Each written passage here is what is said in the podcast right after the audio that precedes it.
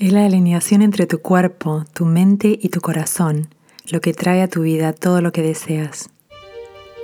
Soy Diana Beatriz Pereira y voy a compartir contigo todo lo que es posible. Hoy vamos a hablar de cómo ser vulnerable te hace fuerte.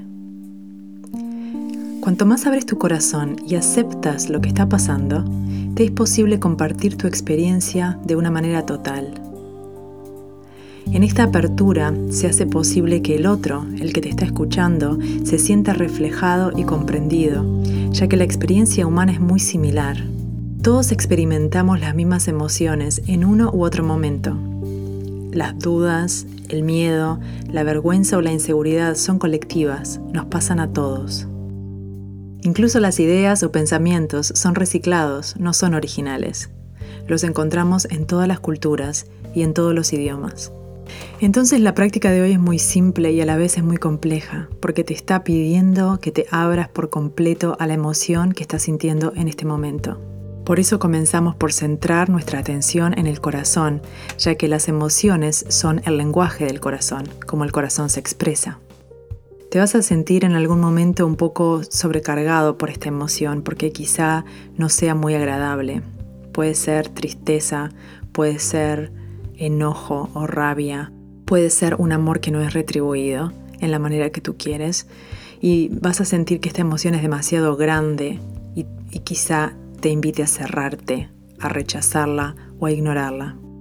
Esta idea muy poderosa que en realidad se ha hecho muy popular últimamente con el trabajo de Brené Brown, de que la vulnerabilidad te hace fuerte, te invita a abrazar, a recibir, a aceptar la emoción que estás sintiendo de manera total, sin juzgarla, sin cambiarla, sin minimizarla.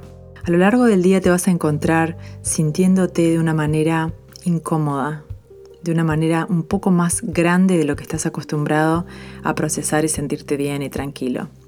Esa es la oportunidad para preguntarte a ti mismo si un poquito más de vulnerabilidad es posible si es posible que en vez de cerrarte a esa emoción que se manifiesta un poco más grande, si puedes compartirla ya sea escribiendo, hablando, puede ser que nada más la escribas en un papel, que lo guardes o lo tires, no hace falta que se lo muestres a nadie, pero darle espacio, darle voz y darte sentir a ti mismo que está bien, que es sano y que es humano sentir lo que estás sintiendo vas a encontrar que del otro lado de esta práctica te vas a sentir muy fuerte, te vas a sentir poderoso y poderosa porque vas a darte cuenta que es transitoria, que esa emoción sube y baja, va y viene, no está contigo todo el tiempo a menos que le des toda tu atención de manera negativa. Y vas a darte cuenta que cada vez que lo haces te resulta más fácil de hacer. Como toda práctica necesita de tu atención, necesita repetición y se vuelve más fácil y más familiar a medida que más lo haces. Te voy a dejar con unas palabras de Count Basie, un músico fenomenal americano que dirigió orquestas de jazz muy populares en, en su época. Aprende a manejarte con los valles, porque las cumbres se encargan de sí mismas. Si te gustó el episodio te voy a pedir que lo compartas, que me dejes un comentario o que te suscribas.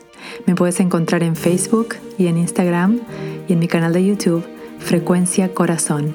Un abrazo enorme y muchísimo amor. Hasta la próxima.